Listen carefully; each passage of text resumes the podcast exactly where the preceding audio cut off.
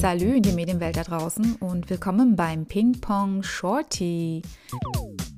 Ein neues Format bei Studio Ping Pong, nämlich ein kurzer Audiosnack aus der Medienwelt und heute aus gegebenem Anlass die Mutter aller Science-Fiction-Filme aus dem Jahre 1927 Metropolis. Ein Meisterwerk des expressionistischen Films und der erste Film, der zum Beispiel das Thema KI bzw. Mensch-Maschine in die Kinos gebracht hat, was ja auch gerade ganz aktuell ist in unserer Episode 07, wo sich Amelie Goldfuß mit der Mensch-Maschine-Beziehung befasst. Regie hat damals Fritz Lang geführt, der das Drehbuch seiner damaligen Frau Thea von Habu umgesetzt hat.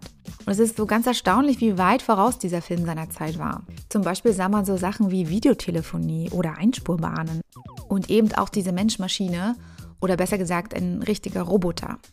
Brigitte Helm spielte damals die weibliche Hauptrolle als Maria und auch die Mensch-Maschine. Und sie hat damals das schwere Kostüm der Mensch-Maschine getragen, wobei immer wieder Pausen im Drehablauf gemacht werden mussten, weil man sie runterkühlen musste.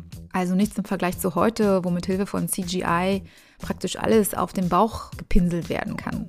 Fritz Lang benutzte für einige Szenen auch Stop-Motion damals, zum Beispiel die Szene mit den Autos auf der Straße in Metropolis. Und dafür wurden wohl ca. 300 Modellautos ungefähr acht Tage lang immer wenige Millimeter pro Sekunde bewegt und das Ganze ergab dann 10 Sekunden Film. Wenn man da mal so reflektiert, dann ist das auch eine unglaubliche Meisterleistung. Was Metropolis aber auch so herausragend macht, ist die Tatsache, dass er seinerzeit eigentlich total floppte und ein finanzielles Desaster war und erst Jahrzehnte später die Würdigung und die einhergehende Begeisterung für diesen Film einsetzte.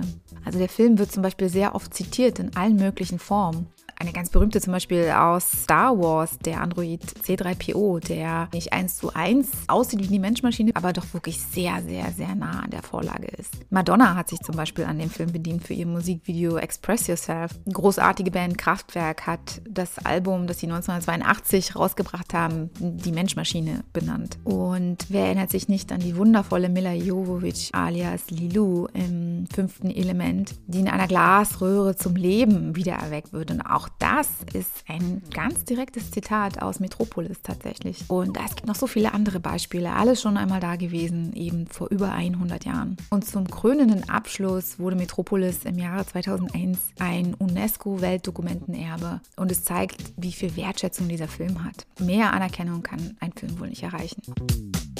Und das war's, unser erster Shorty, eine kleine Reise in das Jahr 1927 und ein großartiger Film, ganz kurz vorgestellt, nur an der Oberfläche geschliffen, unbedingt ansehen, großes, großes Kino. Wer die Chance hat, eine Live-Begleitung sich anzusehen, unbedingt machen, es lohnt sich auf jeden Fall.